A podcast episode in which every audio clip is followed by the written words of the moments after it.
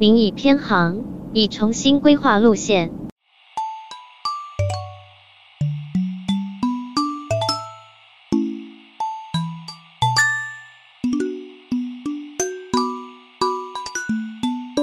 你好呀，欢迎来到你已偏航的第一期。今天呢，我们邀请来了第一位嘉宾。为什么会邀请他呢？以我对他的了解，他绝对算得上是一个偏航的人士。然后第二点是，就是当我把我要做偏呃你以偏航这件事跟他说的时候，他对这个名字也非常感兴趣。所以我们今天就正式邀请到民间，然后他现在就在我家。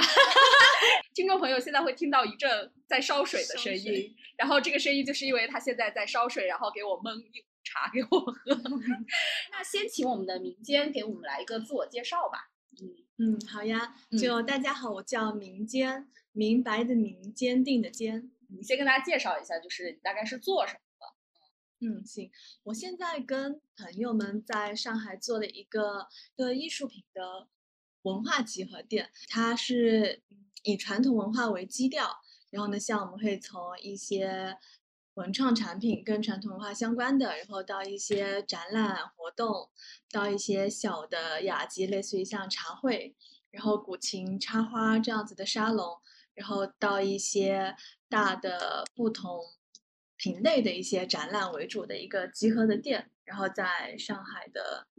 嗯，闵行区，在机场这个附近，虹桥机场旁边。在我那个时候跟你说，就是你已偏航的时候，因为你知道我之前也在做过其他的博客嘛，对，就我能感觉到你对这个名字特别的感兴趣，就很好奇的问一下，你为什么那么感兴趣吗？就是感觉很符合你的人设。哦，我是不靠谱的人设啊？不是，就是我看你第一期，呃，也不算第一期，就是你们的那个类似于像一零七的时候，然后你不是讲到开车偏航嘛，我就想到那次跟你去莫干山，呃，对，就一直在开错路，我就觉得好像开车老走错路，很符合你的调性。对，然后还有就是，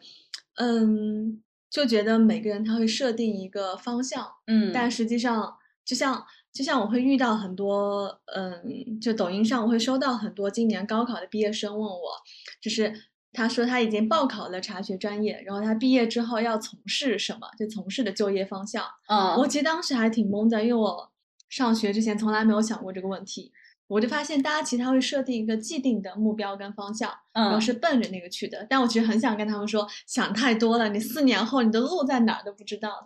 呢。这件事情会让你想到偏航这个词儿是吗？对，是的，是的。嗯，呃，呃我我能问一下为什么吗？为什么会让你和偏和偏航这个词儿相关联起来？假设他上的是一个跟茶相关的专业，嗯就他方向很明确，他毕业之后可能是要从事跟这个相关的工作。嗯，如果不是的话，他可能觉得，那我为什么要上这四年？他他觉得他花下去的时间肯定是要印证那个结果是对的，但实际嗯上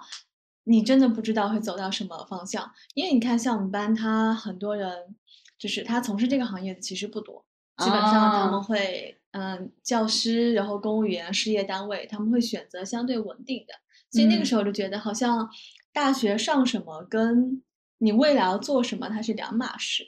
哎，这个就会让我想到，可能呃刚发生完的一件大事和最近正在发生的一件大事。就第一件事其实就是高考，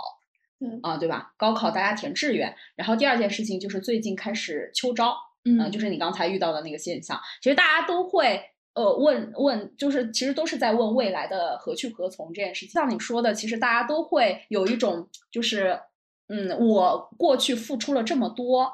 呃，都是以这个为背景，然后来看我将来要去哪儿。对，嗯，然后但是其实刚才我们民间一开始也就说了，其实可能以他的过来的经验来说，就是你上什么专业，然后这件事情可能跟你最后能够从事什么样的这个事情的关联度，其实不一定有那么的强。对，我突然想到，我前天晚上嗯。出去跟婚介所介绍的一个男生见了个面，因为他不是我们本市的人，就我们这哦儿，呃，虽然说可能省跟省之间有这种地域的差别，但是当你到了一个稍微落后一点的省，市跟市之间也是有差别的，甚至县跟县之间也是有差别的。比如说，嗯我们可能就会觉得另外一个县的人，哎，那你为什么要过过这边来呢？跟他聊的时候，我一开始以为他是跟我一个地方的，后来我发现他在南边儿，省的南边儿，我们在省的北边儿。嗯我就聊到我说，你为什么这么多年也没找到对象呢？因 为因为他九二年的嘛，啊他九二年的，然后他就说，呃，从今年开始吧才开始找对象。我说，那你是不是之前不想找对象？他说是，之前可能就没有考虑过找对象。我就问了他一个问题，我说，那你之前是不是不想在这儿一直待着？他是公务员嘛，啊他说，嗯，你说对了。后来我就说，那如果你想，因为他跟我说他他本来想调走的，结果没调成功。我说，如果你想调走的话，其实还是应该往这个方向去努力。但他说啊，他爸妈就是说，你都已经定好了，你已经在这边待了五六年了，你的一切关系、一切工作都在这边，你换一个地方就很难，或者说是成本很高。啊他就他就说了刚跟刚刚差不多的话，他又觉得说，现在他已经半放弃状态了，他也觉得好像这么多年，呃，这么多事情已经做完了，如果换一个地方的话，就什么事情都白做了，就跟这种大路学白走了对，路白走了。不计较自己的付出。对，其实就是在综合刚才大侄女说的那一段，就是呃，其实也就是从工作已经稳定了，然后开始到进入到人生的下一件大事，叫做择偶，对吧？对。然后，然后不甚至留在哪个城市，然后其实看综合这三个大事来看，大家都是在以自己过去付出的成本，然后来定调自己的未来，有一种这样的感觉，对不对？嗯，是吧，大对侄女？嗯，对好，我们今天就带着这样的一个思考，然后那我们回到我们的嘉宾民间身上，我很好奇的想问一下你，就是那你小时候，就是老师不是经常会问大家，你将来长大想成为一个什么样的人吗？你你我好奇，你小时候你的老师有问过你这样的问题，然后你那个时候的答案是什么？当然，呃，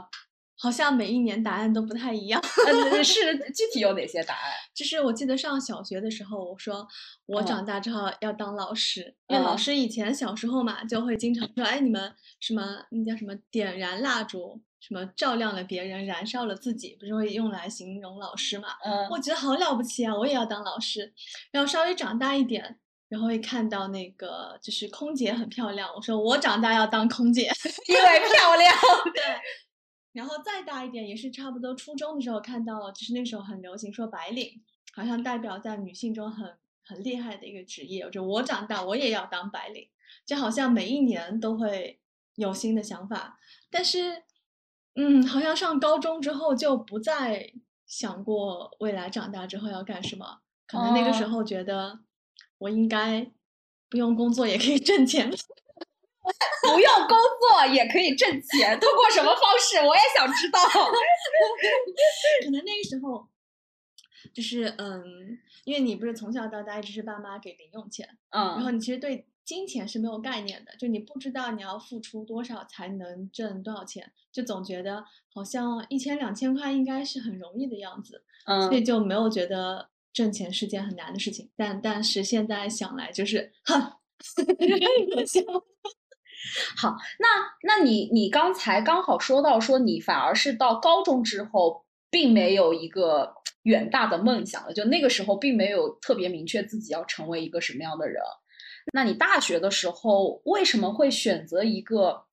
就是至少在我以及大侄女儿我们看来，算是不是一个非常主流的一个专业，就是茶学嘛，对吧？是叫茶学嘛？因为我是江浙沪人士嘛，嗯，然后一般来说的话，就是我们这边的人，大部分大家都是比较倾向于，就那会儿就是就房地产行业比较兴起，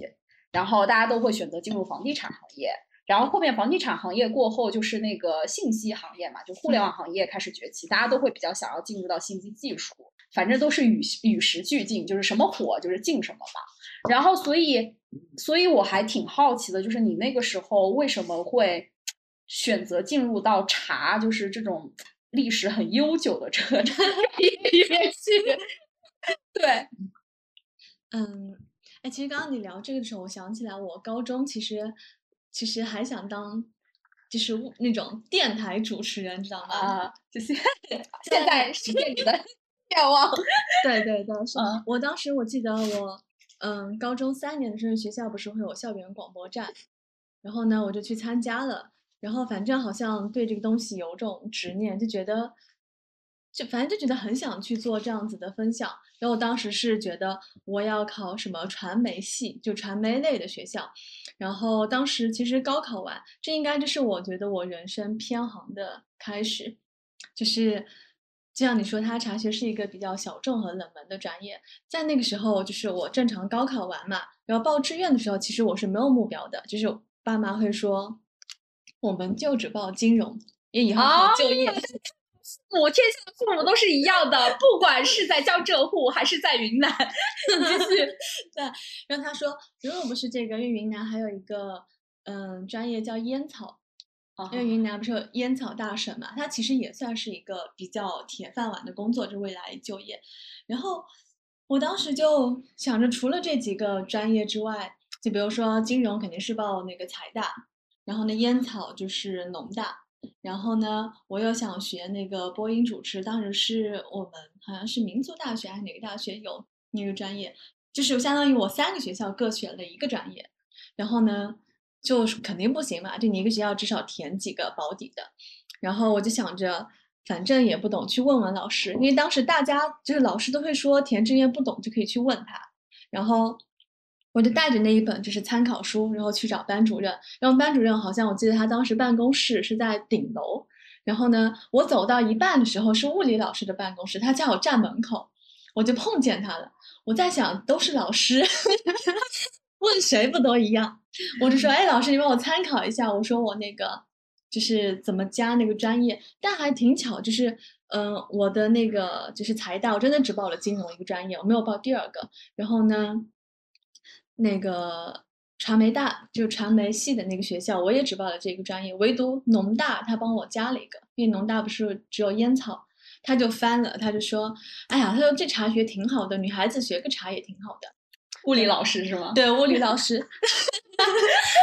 然后我不知道为什么我没有反抗，哦、然后我想想，觉得，哎，就想着也就这样吧。只是因为我可能我的注意力还是在那个就是传媒传媒这个方向，然后我就报了。然后报的时候，我记得当时是在那个学校的计算机那个教室，嗯，然后是去填这个志愿。他不是会有一天还是两天的那个时间嘛？然后在第二天就是志愿截止的那天下午，然后我因为我的顺序是第一是金融，然后第二就是那个民族大学的播音主持专业，然后第三才是农大的烟草和茶学。然后我爸妈就说不行，说烟草很吃香的，就你一定要换一下顺序，要把学校提前是吗？对，然后就说金融就是财大下面应该是哪个农大，然后。我也去了，我真的觉得我就没有思考，我就说哦好，哦我就去，好，我就去换了，我就觉得好像也就这样吧。然后呢，等我换了之后就是这样，然后呢就被查学录取了。呃，那就是烟草那个专业没有录上，对他录取分，哎，可是太高了。这种小众行业啊，烟草基本上最后都要去烟草局。像这种类型的专业啊，我熟。这种类型的专业分数会很高。那当时就是，那当时你被调剂到这个茶学之后，你的第一反应是什么？对我可能就是可能当时觉得，因为因为自己呃对那个分数线，然后呢录取分不是很敏感，我觉得我报的专业应该是在我的那个差不多，就是我觉得我的第一志愿应该是能够正常录取的，啊所以我其实后面几个志愿。就想着试试看嘛，就是那个播音主持，实在不行就算了。嗯嗯，对。然后因为我是，其实还有一点就是，因为我是自己主动写了查询这个专业，但当时确实很巧，我们班五十多个学生，然后主动写这个专业的就只有十个不到，而且都是外省的同学，哦、就好奇这个专业。然后我们本地的可能基本上我们班就没有人会主动报这个专业。嗯，所以你是物理老师地方上的，对。就印象很深，就第一次班会，班主任说那个，嗯，咱们班是那个调剂来的，举手，一片，完全全看不到我没有举手的身影。啊，你学下来这四年是个什么感觉？其实我第一年还挺迷茫的，就是因为他每个学，包括像这次抖音也有人问到我说，就是说师姐，如果我被这个专业录取了，我怎么样换专业？然后难不难？然后所以当时我的想法也是，我也要换一个专业。然后他不是在学期，就是第一年的时候，如果你的积分够高，你会有一次可以调换专业的机会嘛？嗯，对。但事实证明，我们班没人换成功。对，就是那个时候你想换哪儿去啊？那时候就想着，哦，我好像也真没想过这个问题，因为你只能换同校嘛，但可能就想着先看看嘛，就是觉得反正我不要在这个专业，因为大家都不想学。哦，还有一点就是，你当时就是爸妈的那些朋友还有亲戚，他们会说：“天呐，就说什么专业学茶，哎，这不是农民做的事情吗？还要上四年，泡个茶要学四年嘛。”然后你就觉得。嗯，这真的是个农民干的事情，然后你就会怀疑说，我毕业之后真的要去种茶，还是要去茶城卖茶？就好像觉得有点 low。嗯，然后就是，然后再有人问，就很不想说自己是什么专业，所以你就会觉得我不行，我一定要换一个专业。对，但是我第一年玩的很开心，然后就没有换专业。然后那后面呢？我其实是真的喜欢上这个专业，应该是大三的时候。因为我对大二的印象好像不是很深，因为我总觉得我我在学校的生活基本上是以社交跟自己开心为主的。然后我是到了大三，也是很巧，就是我本身不是要换专业，我其实不想要这这个专业。然后学校当时有一个茶友社，嗯，然后我是在那个大二的时候参加的那个社团，好像是大二还是大一，我不记得了。我我反正我印象就是。当个小社员嘛，就有活动去参加，又没什么事就不参加了。然后呢，当我大三那一年，就是开学前，其实就是大二下学期，我们那任的社长说：“哎，下一届的社长明间你来做吧。”对，就很突然，然后我就懵了，也不知道看上我啥了。然后呢，我就接了这活。但是很搞笑的是，我接了之后发现，哎，怎么大家都退了？就整个社团没有人。嗯，按理说他不是有新社员，然后呢？会一直跟着社团嘛？你可能成为老社员，或者是有部长，因为我们分不同的部门。发现可能这个社团一开始确实没有太太多意思，就只有我一个社长，然后我们社团就没人了。嗯，然后呢，可能恰好是这个契机，你要来，在我大三开学，然后新的一批大一同学进来的时候，要招那个新社员。然后呢，我当时就找了我们宿舍跟我玩的比较好的，还有我们班其他几个女生，说：“哎，你要来帮我当一下部长，什么宣传部、外联部，然后茶艺部，嗯，反正四五个部长吧。然后呢，就在大一开学的时候去招生，但没有想到，居然我们那时候一百多个新生报了我们的社团。天呐，牛逼！快你要当社长，天选社长，你怎么做到的？你这个是不是有？有点什么运气，锦鲤体质，那老天要把我推向这条路。哎，但是我得跟听众朋友说一下，就是就我认识对民间的了解来说，它确实很，就是它的体质确实是很吸引人的。就我不知道这会不会跟就是你测盖洛普里面你的关系建立比较靠前，然后就是这件事情有关。就是确实就是在我的视角里面看来，你是非常容易吸引到一群人，就是去靠近你。然后，并且和你保持一个长时间的一个关系了，所以可能在那个时候，这个特质就已经很明显了。呃，对对对，我其实，嗯，我其实也是从上大学，然后开始带社团，因为大一、大二的时候，基本上可能就是自己还是会在一个小圈子里面玩，但你确实会发现，比如说你大一会有学姐学长想带你一起玩。然后大二你可能就是会跟同班人玩比较多，因为大三你突然做了一个社团嘛，嗯，然后呢有很多的学弟学妹，新鲜血液，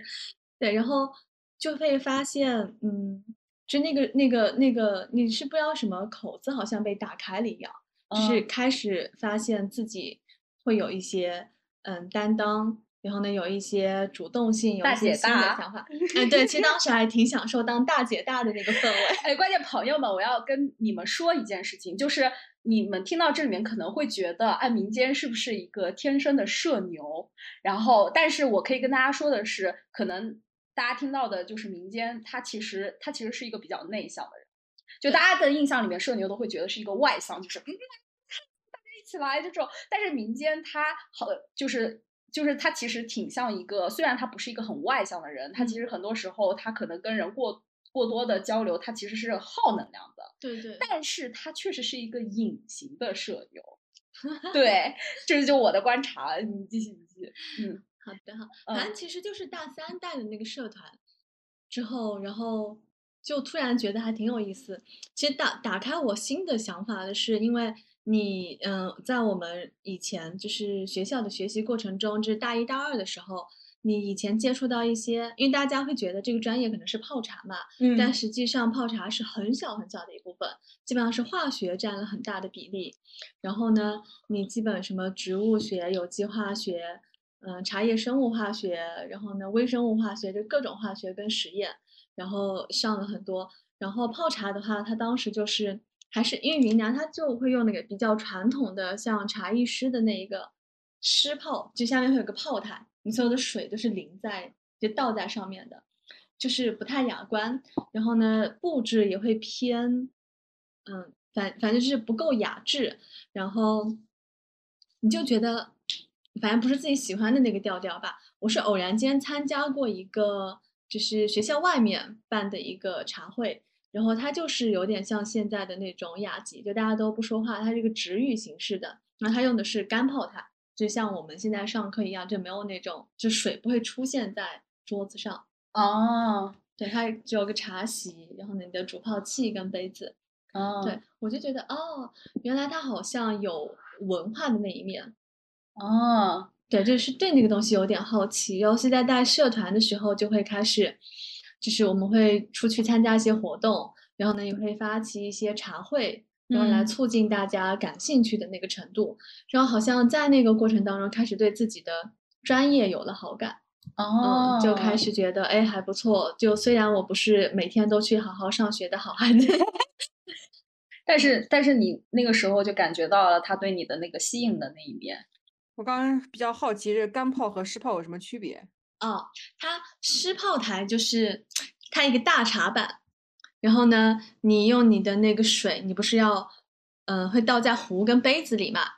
然后杯子里的水跟壶里的水，它们会直接就倒在茶板上，所以你的整个桌面是湿漉漉的感觉。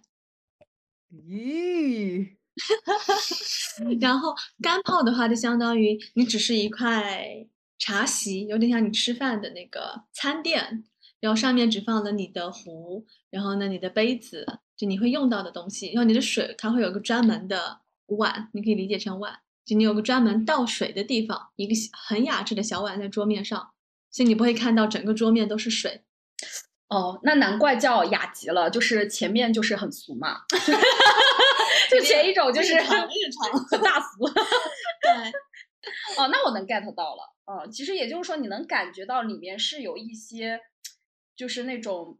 就是那种沉淀的，或者是那种知识，就是文化的这种知识在里面。对，就就会好奇，因为你开始会发现，你看的一些古画上，它会出现，就是那些文人雅士，他的桌子上会有茶具，然后呢会有香，会有琴，然后呢会有。就是一系列这样子的内容，就你就觉得好像茶它真的不是一个，因为以前理解就是柴米油盐酱醋茶嘛，正好你前期一直都是家里亲戚跟你的生活环境，因为云南它本身山多，有很多种茶的，你就觉得天呐，我真的要去种茶还是卖茶？就你总觉得那个东西就上不了台面，但你确实确实是忽略了它有它那个琴棋书画诗酒茶的文化的那一那一面，对，因为它。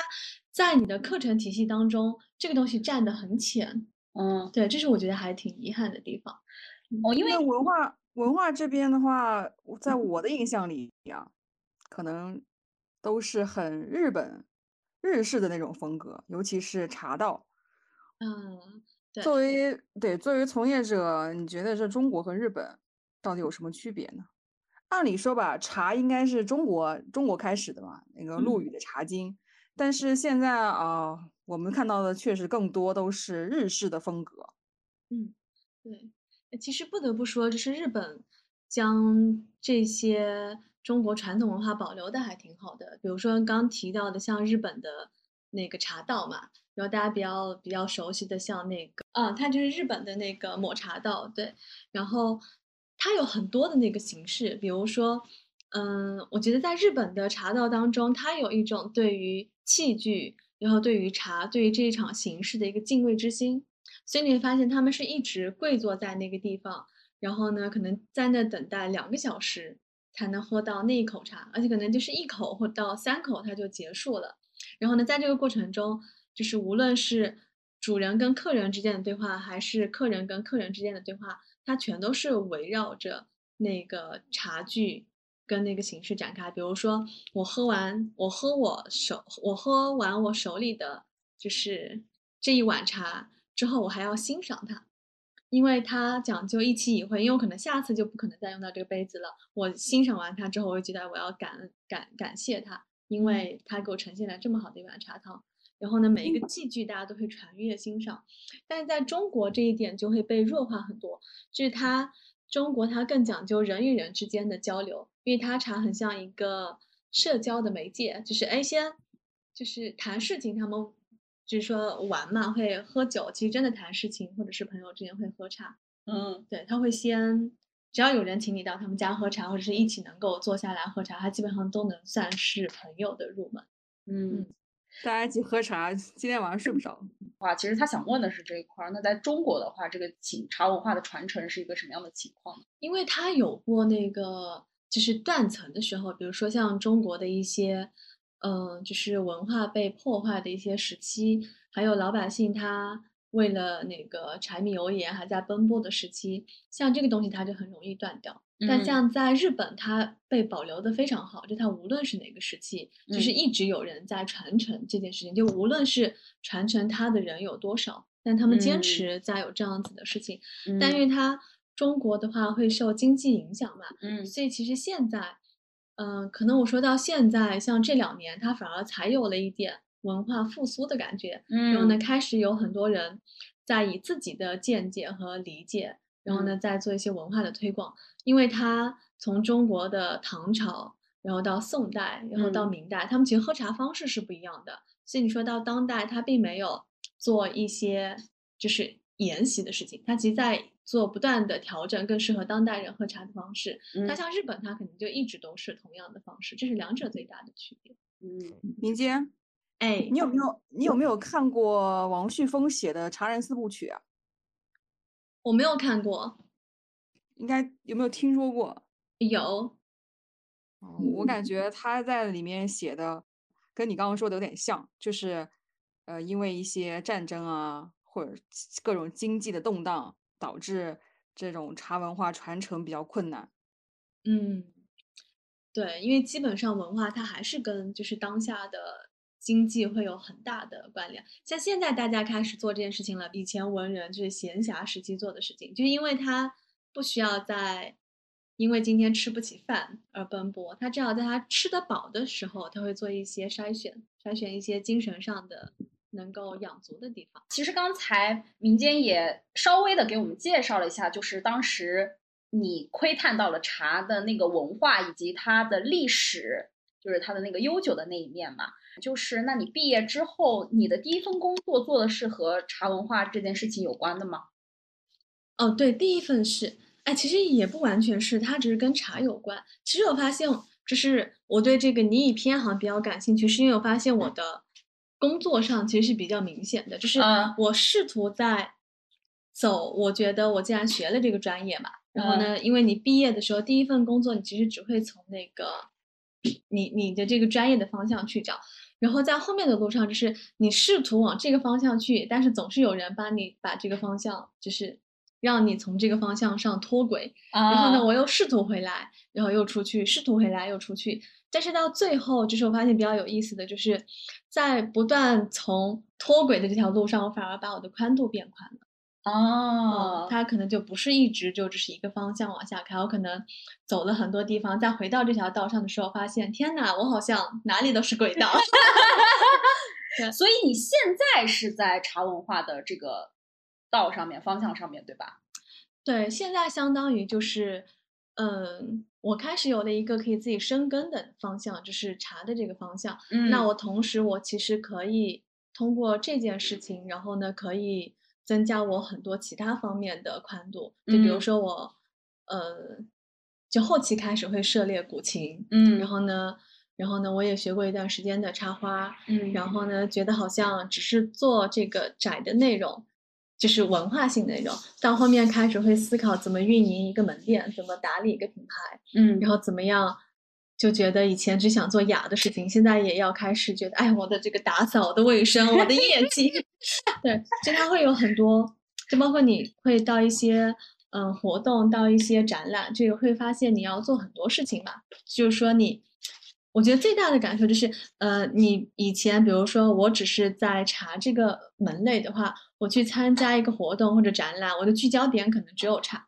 哦，我看不到别的东西。啊，但后面因为有了不同时期的脱轨之后，你去观察一个地方，你会开始看到不同地方的美，比如说它整体空间的布置，哪怕是它的灯光、它的角落、它的色彩。然后呢，你的注意力不会只在茶的时候。我那个时候觉得自己开始进步了，就我已经不是那么狭隘的人。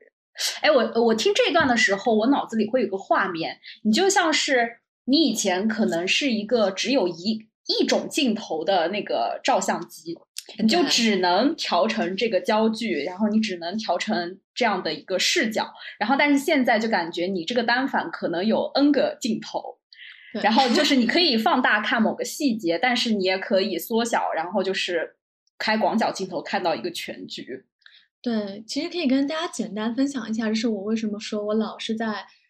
明明想按照我的轨道走，但我真的是永远都是被迫脱轨的。就是嗯我只有刚毕业的时候，因为想要找就是同专业的工作嘛，我其实刚毕业第一份工作找到了一个就是云南的一个茶叶协会，然后呢，它离我们家很近，我可以步行去上班。对，然后但是所以，所以就是，所以就是因为这个呃，工作一稳定，二离家近，是吧？然后就选了这个吗？对，就是因为它协会嘛，对吧？然后呢，确实没什么事，就你可能是处理点小文件，然后呢，你发现哦，学会协会里真的都是一些可能一些退休的一些老干部，然后呢，你没有那种非常忙碌的事情。但我当时觉得离家近嘛，就先慢慢来，就再看。然后呢，没有想到就是收到了我大学一个朋友的邀请。其实我跟他大学的时候都没说过几句话。对，他突然给我发信息说：“真好人缘，绝了！他说明天你要不要那个换工作？我问他去哪里啊？他说北京。我说啥？然后呢，他说嗯，他说他们昆明有一个公司，他说你要不一起去喝茶看看？然后呢，我说也行，然后就跟他去了。然后去喝茶的时候，我觉得当时最吸引我的点就是，就是第一，他有五险一金，因为因为当时在云南，他们最多以五险为主。然后呢，或者甚至没有。然后第二是他的工资当时就五千多，但是我在云南只有两千块。它是当时我们毕业的时候这个门类的一个现状，就只有这么多，两千到两千五，不可能再高。然后第三，他还包吃住，然后呢还有什么奖金，重点是他还在北京。然后我觉得各方面都那么好，我在这里干什么呢？然后我就跟，反正我有跟，嗯，就是爸妈商量，对，但是我爸妈他们基本上，我我妈其实她磨叽了半年，从我面试，我是三月份面试完，但是也差不多，因为毕业论文是六月份结束嘛，然后呢，八月份才放我去的北京，但恰好我去的时候那个门店在装修，是九月份开始的，它其实当时也是一个跟是茶行业的一个国企，然后但它是以销售为主，所以相当有的第这一份工作是以销售茶叶为主，它跟你懂茶懂的程度有多少没关系，然后跟你对文化的理解有多少没关系，你需要做一件事情，就是卖茶，嗯，就是销售。然后在那个过程里就觉得，第一次打开我的新世界大门，就是我没有见过那么多的山头，没有见过那么多品类的普洱茶，因为他学校讲的会比较泛嘛，比如说只有乔木型，就是大的树。然后灌木型小的树，然后他老师不会跟你说什么名山头，就这种比较偏的内容。然后去到市场上，你发现琳琅满目，就会觉得还挺有意思。对，但是当时就是我的第一次事业上的偏行，就是因为当时在北京，然后呢会经常去给一个嗯艺术家，然后做接待。因为他是全国政协常委，然后也是国际上知名的艺术家。那他经常会要接待一些大使馆的大使跟夫人，还有使团，会办一些活动。然后有一天，他之前的助理给我打电话说，那个老师找我，让我过去一趟，然后我就去了。去了之后呢，老师说，他说民间同志，你什么时候来？他说你的房间已经给你收拾好了。我说啊，我的房间。然后对他说来工作。他说没事，你回去想一想。然后我就很懵，但有点受宠若惊，因为我觉得他地位很高嘛。然后我就是一个卖茶小妹。对，然后我就回去了。然后回去的时候，我其实还没有想好，但是当天我领导就给我打电话说，老师打了七八个电话叫放人，说你直接走吧。走吧。然后我又不知道我能干嘛，但是我就真的去了，因为我觉得嗯，很像一种荣耀，就是我觉得这个地位的老先生能够看中我哦，因为我当时记得我在他艺术馆的时候问他一句话，我问他说老师为什么就是选择的是我，然后他说因他说他已经很多年没有看到像我这么纯粹的女孩，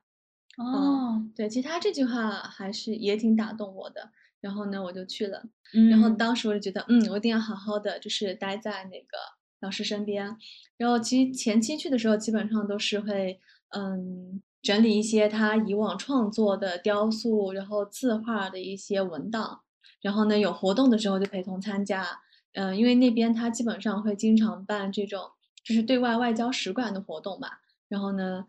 反正就是一直在参加，然后其实呃，像一些业余时间，基本上就是看他做雕塑跟看他画画。就像小书童，我记得有些时候，因为他我们正常六点下班，但是他有时候晚上会创作到十一二点，然后就会在旁边就看他画，就看他画马，然后呢帮他整理那个卷轴，然后呢嗯帮他打扫一下工作室，然后呢。嗯，会翻阅他以前所有采访过他的资料，因为当时我去的时候他已经七十多了嘛，就看了他很多人生简历，就对我触动很大。因为他就是耳朵非常尖，然后呢眼睛非常的敏锐，我发现他好像能洞察一切。所以在他身边，我就觉得反正闲着也是闲着，对吧？就有人走过，他能听出来是谁路过。哇哦，嗯，然后呢，我就觉得哦，还能这样，我当时就刻意去训练自己的这个能力。哦，比如就是说吃饭的时候，我比如说我现在正在跟你交谈，我如果旁边坐了一桌人，他们在聊事，只要是我想听的正事，我既能跟你一边沟通，我还能听到他们聊了些什么内容。对，就就会，然后这个时间久了，就会发现，就你能听到一些自己想听的东西，也能够筛选到一些你不想听到的东西。哦，对，就就其实那一年对我的影响还挺大的，就是他让我开始独立。哦，因为前面那一份工作，毕竟还是家乡的企业，然后你也是家乡的同事，还有我的大学的同学，就是会大家会互相扶持嘛。你到了一个新的环境之后，你发现哦不行，就是你得独立，因为你会经常你就得住在那个呃艺术馆的地方，然后呢很少能够外出。基本上都是一直在活动，然后工作，然后反正社交会比较少。嗯，然后呢，我其实后面待了一年多的时候，刷到那个上海有一家做那个茶文化的，就他的公众号的视觉呈现非常的好看。嗯，然后呢，你又开始有点动摇，就觉得我应该想回到我的那个主道上。然后我当时就是反正也是下了很久的决心，我就决定我要不去上海，就来上海看一看。哦，对，那是我。那是我第一次就主动选择回到这个正轨上，然后就来上海了。然后来上海，在那家企业待了差不多三个月的时候，他实习期过了三个月的时候，当时他们那个董事长办公室招助理，然后呢又给我调过去了，就是我有感觉我的又偏行了一点。对，但他那个助理也会做很多跟就是茶相关的工作嘛，但是他。又不是纯粹的你之前想要做的跟茶相关的雅集的那个方向，我觉得稍微又偏了一点。然后呢，我后面就学了我说的我很喜欢的那个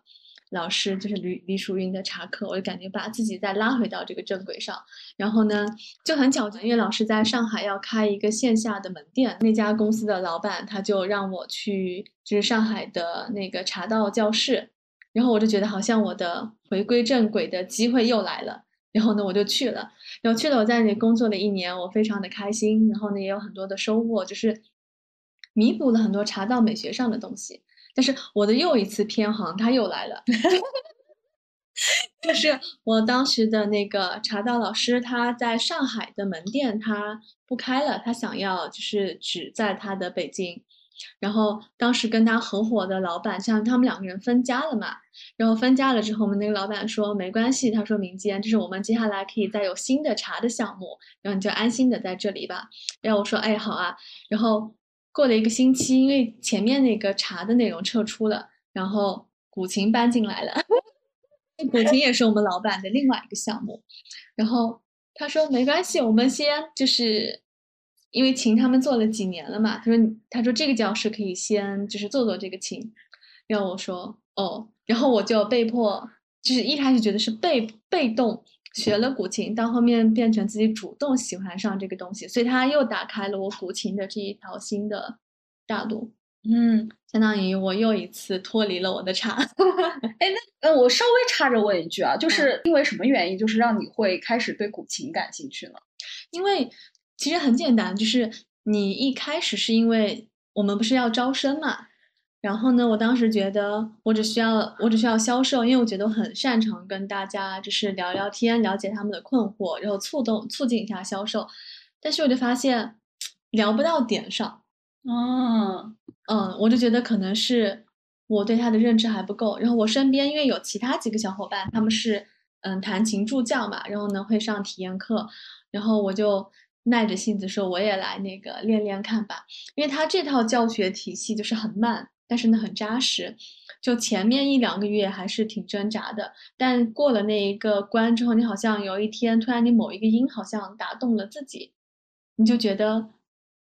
就是很想弹下去。我所以我说他可能需要有一个你对于不喜欢的东西，他可能前期会有一个量的积累，到某一天你手上动作有了之后，你入心了。”你就觉得这个东西是你想要的，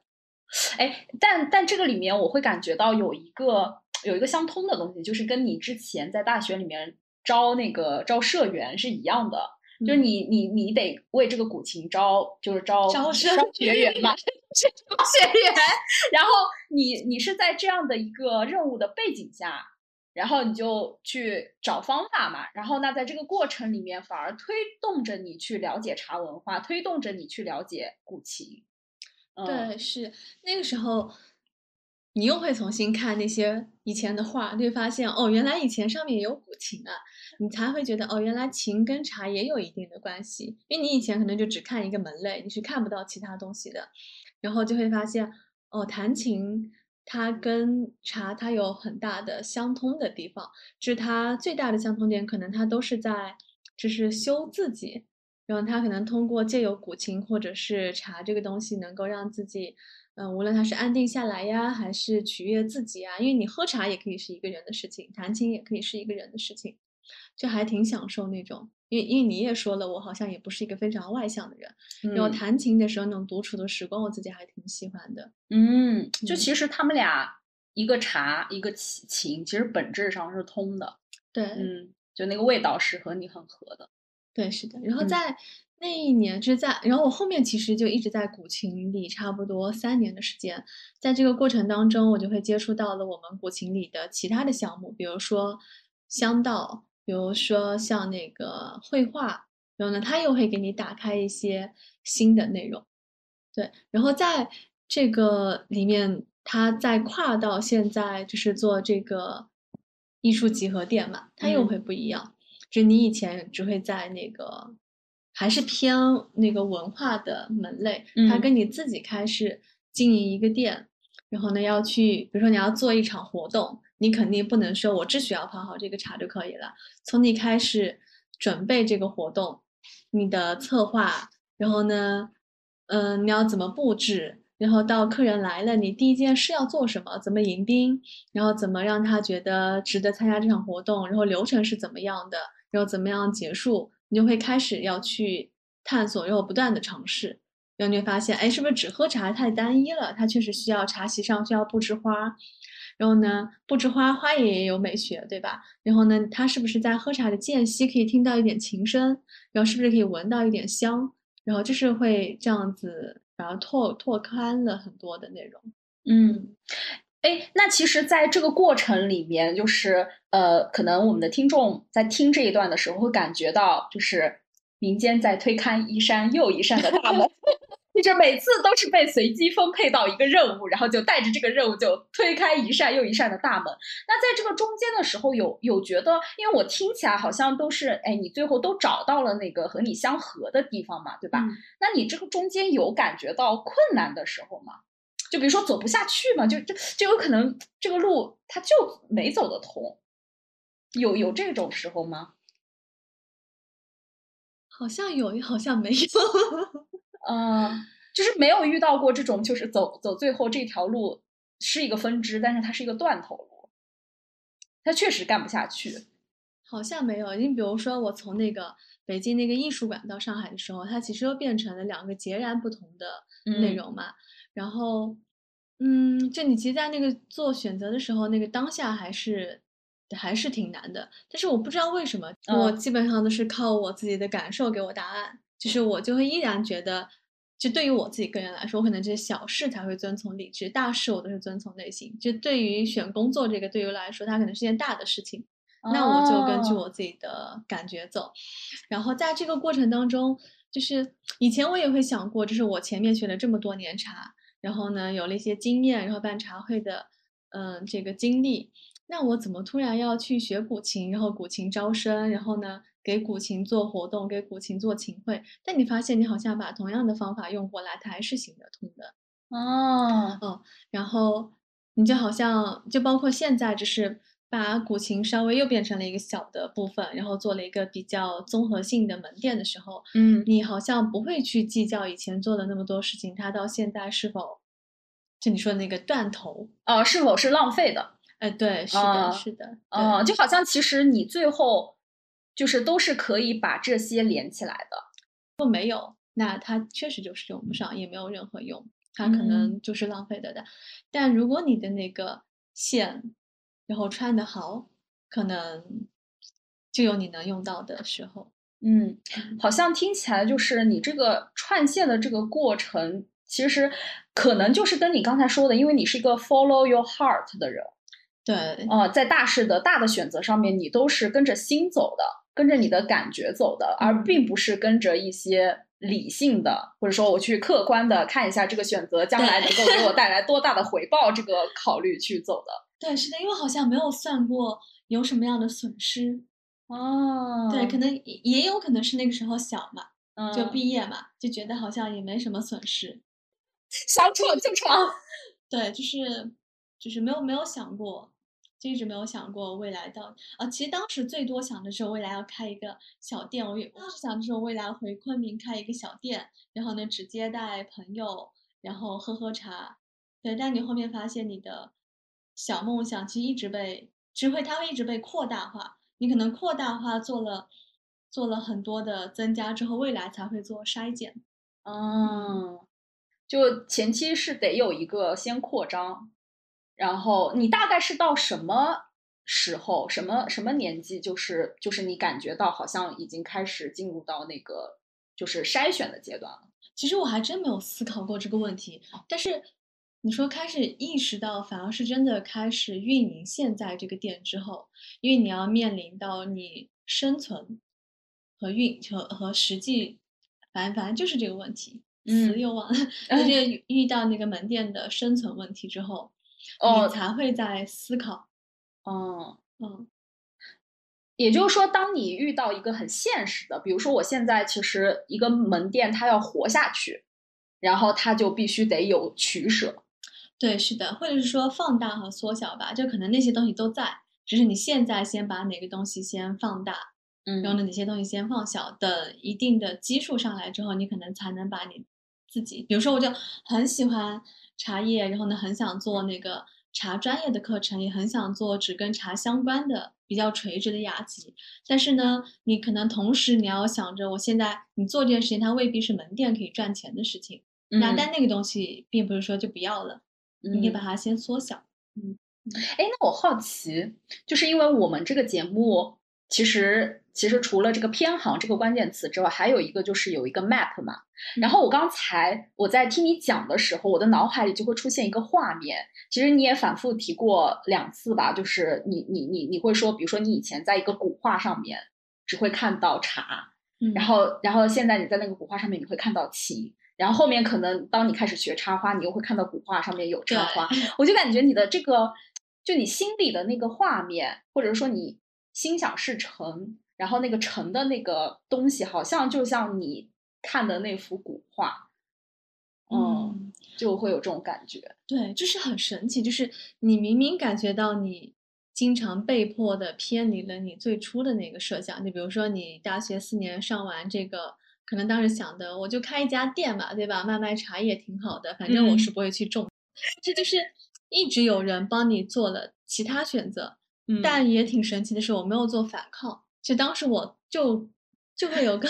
念头说，这样好像也不错，试试看吧。嗯然嗯，后就试试看。最离谱的就是刚开始那个物理老师 帮忙填志愿，因为后面也就是有朋友问过嘛，他上次不是说他觉得填高考志愿是一个人生大事，是，嗯，对。然后其实他没有说这句话之前，就在我人生这么多年到现在，我从来不知道那是件大事。就他对于我来说，好像就是一个，就是他可能大学对于我来说不是学什么东西最重要，因为大学对我对我来说，它可能就像一个跟社会接入社会这个轨道的一个过渡期。嗯然后你在那缓冲带吧，缓冲带就是你会从你以前学习的那个状态中到你想学不想学的那个状态，嗯，就给自己放了四年假的感觉，哦，做了叛逆四年的感觉。嗯嗯，对，可能我以前太乖了 就觉得学什么都可以，上个大学。那那这样吧，因为刚才就是民间给大家描述了一下你这这个偏航的整个的心路历程和实际的这个经历嘛，对吧？嗯我听起来，我用一句话来概括，真的就是无心插柳柳成荫。对，所以我现在挺好奇的，如果让你对自己现在的这个状态达成的，就比如你现在的这个车开到现在这个地点了，你对现在的这个状态去打一个分的话，你能打到多少分？现在的状态除了赚钱打不了，整体嘛，整体打一个分其实整体我觉得还是可以给到七十分。啊，给到七十分，对，嗯，三十分差在哪儿？三十分差在还没挣钱。也就是说，其实可能现在还在找那个和现实结合的那个点。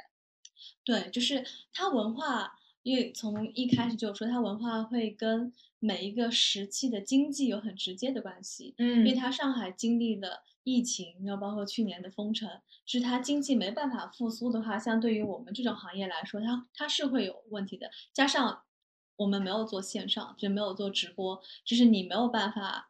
就是直播那个呃卖货或者直播做一些活动，对，嗯然后呢，它就会受到一个比较大的影响，所以现在也在等机会。但是从最近来看，还是会看到一些好的苗头，比如说开始会有一些新的展览的呈现，嗯，然后呢，开始会有人愿意驻足进来参加一个活动，嗯，对。然后那三十分还没有，是因为我觉得，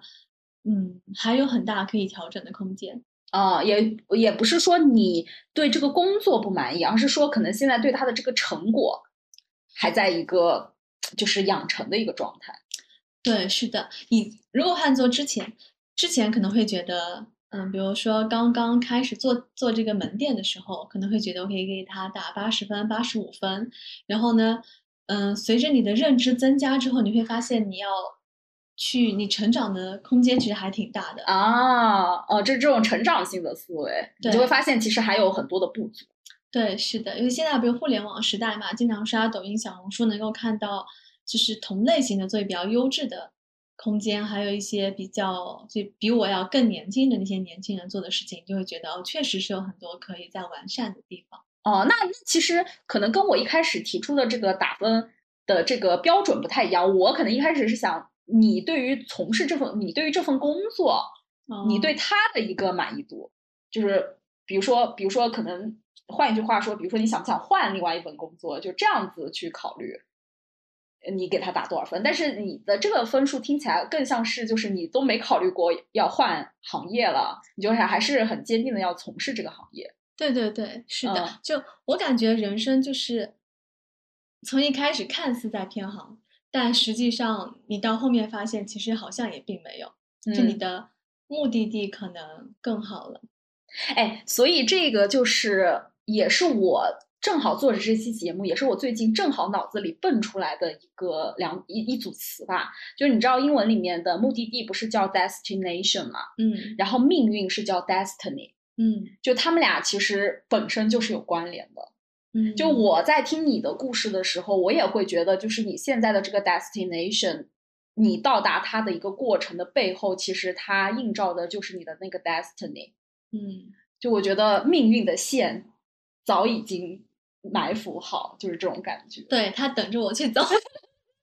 但我说我总是被推到那个地方，就比如说像做，就现在就是跟朋友做这一个就是集合店嘛，嗯因为我们店叫悟闲，嗯它其实就相当于，就它有一句话叫做“心心事自悟闲”，闲事的闲，就是说，只有当你的心感受到闲适了，你看一切的物品，它都是有闲情雅致的。比如说你心烦意乱的时候，你看什么都觉得，比如说你这个插花，你觉得它这里怎么样是尖的，它这个尖的就觉得让我很不爽。但如果你心情很好，就比如说我今天一进来到你家，我就说，哎，这花好像特别好看。你说你随便插的，但我也觉得它很美，就它会跟心性有很大的关系。嗯对，所以我说我可能就是，就是没有太多杂念吧。嗯，对，可能从小就比较淡然。啊，我其实还挺好奇大侄女的反应的，因为嗯就是你刚才说了，你是一个非常平心而论，然后平心去直接用感性去做决策的一个人。那我们的大侄女 是一个非常用理性去做决策的人，我真的很好奇，就是大侄女听到这边，你是一个什么样的感受？喝上茶了，我听到声音了。我真的很好奇，因为我一开始的时候就有跟大侄女说，我说我说今天这位嘉宾，可能我很期待你们俩的碰撞，因为就你们俩的那个盖洛普的结果来说，就是简直就是两极，一个是感性的极端，一个是理性的极端，所以真的就是大侄，你要不要跟听众分享一下，作为一个理性的极端，你听到感性的极端的这个历程，你是一种什么样的感受？以我现在的想法来看啊，我觉得在年轻的时候感性一点，跟随直觉更好。等你有了沉淀，再理性一点会更好。就像第一第零期的时候也说过啊，当时啊，反正我当时做了很很错误的决策，可是当时的我，我会觉得我哇，我这分析的头头是道，特别完美，我这个决策肯定是对的。但是你看后来，这很可能就是完全是错的。但是如果你当时跟随内心的想法和冲动的话，可能就算你之后再偏航，之后再有了别的选择，你也不会说特别后悔。那时候以为自己长大了，以为自己长大对，其实还很小。就是当你认知不到位的时候，呃我觉得理性就是一个阻碍，它并不是一个助力。因为理性，说实话是很难的，只不过是说我们每一个人可能有不一样的倾向。我倾向于理性，但是如果我没有足够的储备和这个脑子，理性真的是一种阻碍。嗯，就这个里面其实会涉及到说，你理性，理性就意味着你是基于一定的 evidence 上面去算出一个最优的结果嘛。然后，但是这个前提是在于说什么叫做最优？这嗯里面需要去评估的标准，除了一些客观的标准之外，还有一个很重要的就是内心的标准。对，哦如果而理性的话，更关注外在的客观的东西。呃，我当时都不太想我个人是怎么想的。嗯嗯，所以所以就是，其实你这个里面，所以我为什么说你俩是两极？你看他当时做他人生，因为他他当时的那个决策就是，我是到底是回家进体制，还是继续去深造嘛，继续去读研。然后他当时你看他做这个决策的时候，就拿他的话说，他就是考虑了客观外在的一切的因素，唯独没有考虑自己的内心。嗯，对，因为你刚我听他讲的时候，我就想到了，我其实上高一结束的时候不是要文理分班，然后当时我爸说选文科，我说为什么？他说我们杨家女儿都选文科，因为他他有他的那个哥哥妹妹们，他们的就我的那些堂姐们选的都是文科，然后我说我不，我说我喜欢数学。他说，反正他就很坚持要选文科，我才管他说什么呢？我觉得我还挺喜欢数学的，虽然我其他是什么化学什么的也不是很好，但我的英语就是我的文科其实还挺好的，但我就选择了那个理科嘛。嗯，包括像毕业之后，其实爸妈也会一直说考公务员，要考事业单位，我都觉得我不要。其实我很坚定，我不要。我我当时就说我不想要过这种我一眼就能看到头的日子，我都能清晰的知道我每天要做什么。我说我不要。哦。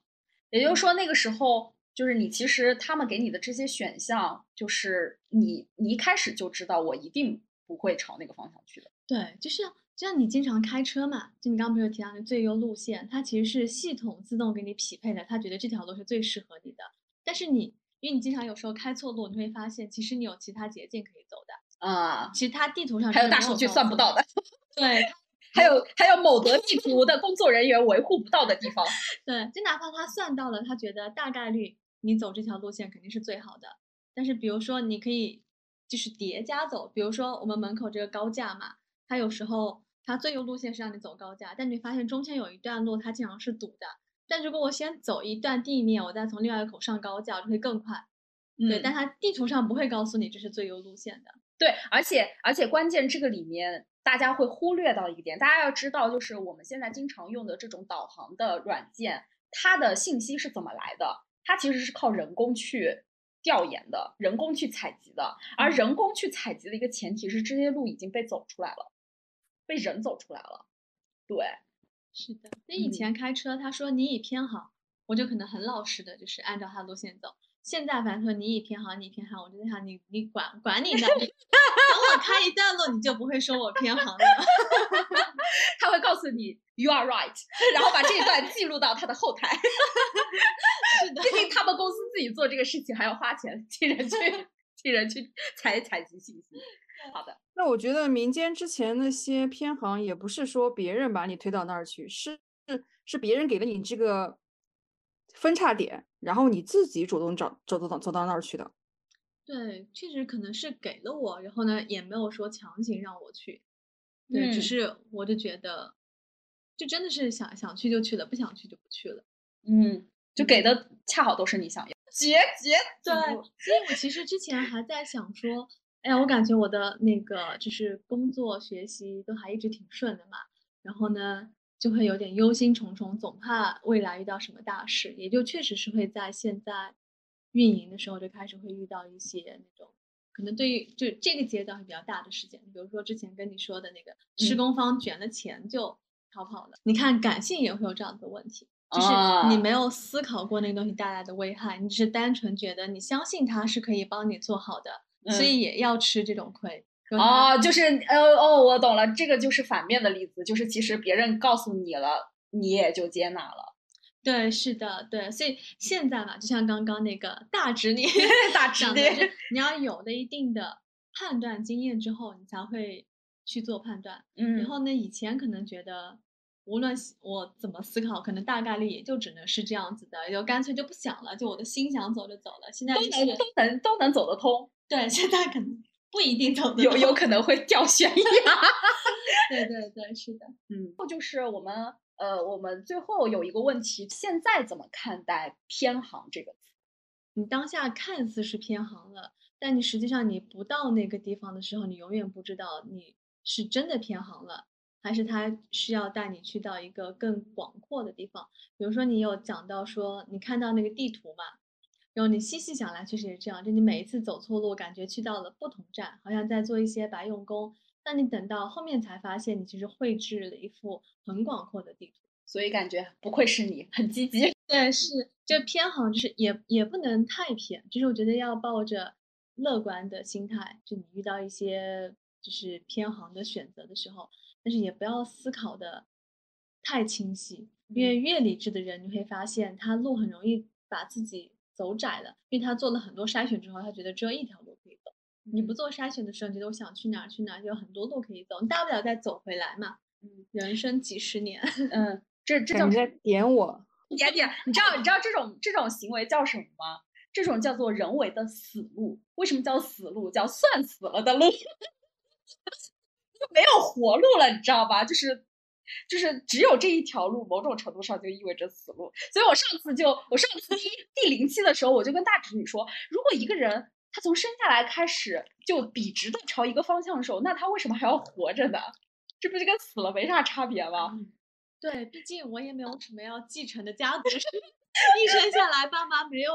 要让我往家族事业发展，路只能靠自己走。走偏了，爸妈说那你就偏着走吧。嗯，好，那那最后的话就是有一个呃，也请民间给我们听众朋友来一个小福利吧。然后也是我们的大侄女，我们爱读书的大侄女提出来的一个 idea，就是能不能呃给我们的听众朋友推荐三本。就是在你的偏航的过程里面，对你影响、对你的选择影响很大的呃书啊，或者是影音都可以。其中一个就是那个，就是我送你的那本书，叫我就知道肯定有那本书，它叫《日日是好日》，它是一个跟讲，是一个女孩在学日本茶道的心路历程。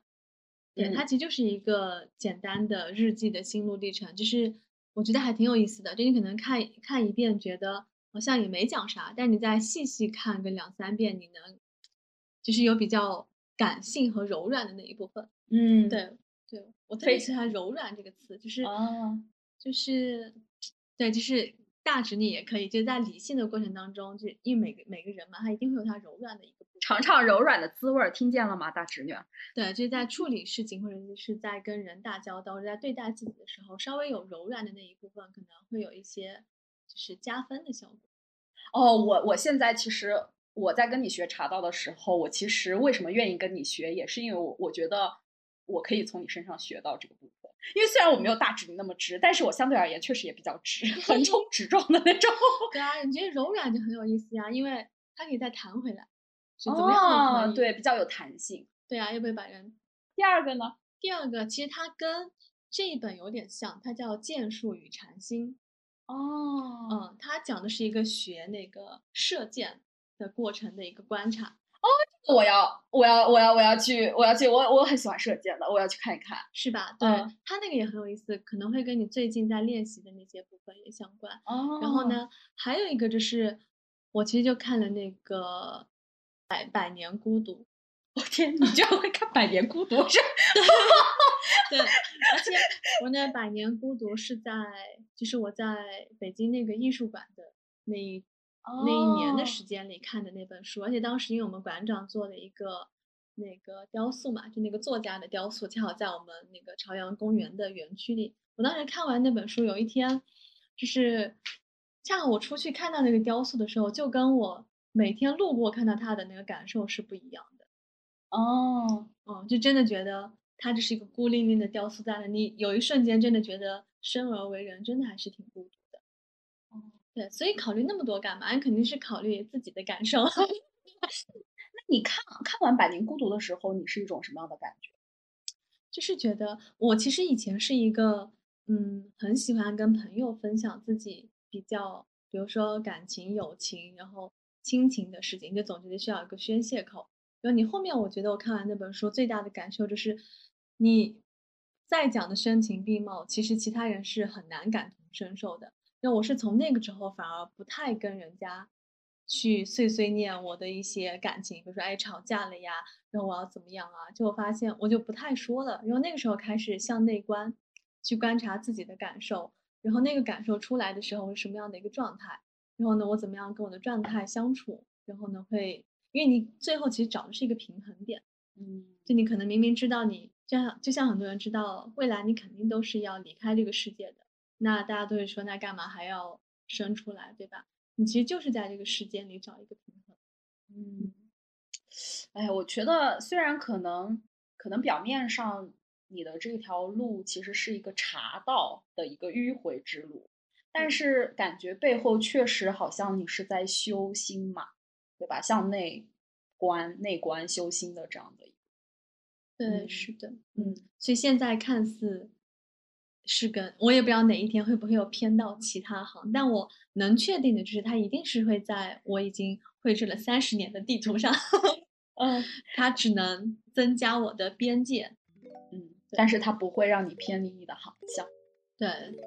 好，好，那我们这期节目就到这边啦。然后非常感谢我们今天的推荐，我自己听完你这三本推荐之后，我都非常的有感触，就是包括作为朋友而言，我也对你有了一个更深的了解。然后我相信我们的大侄女。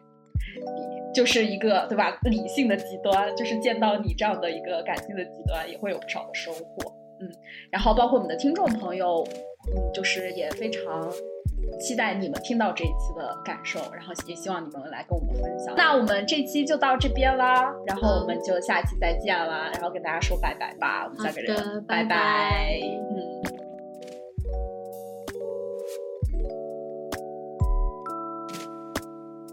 嗯。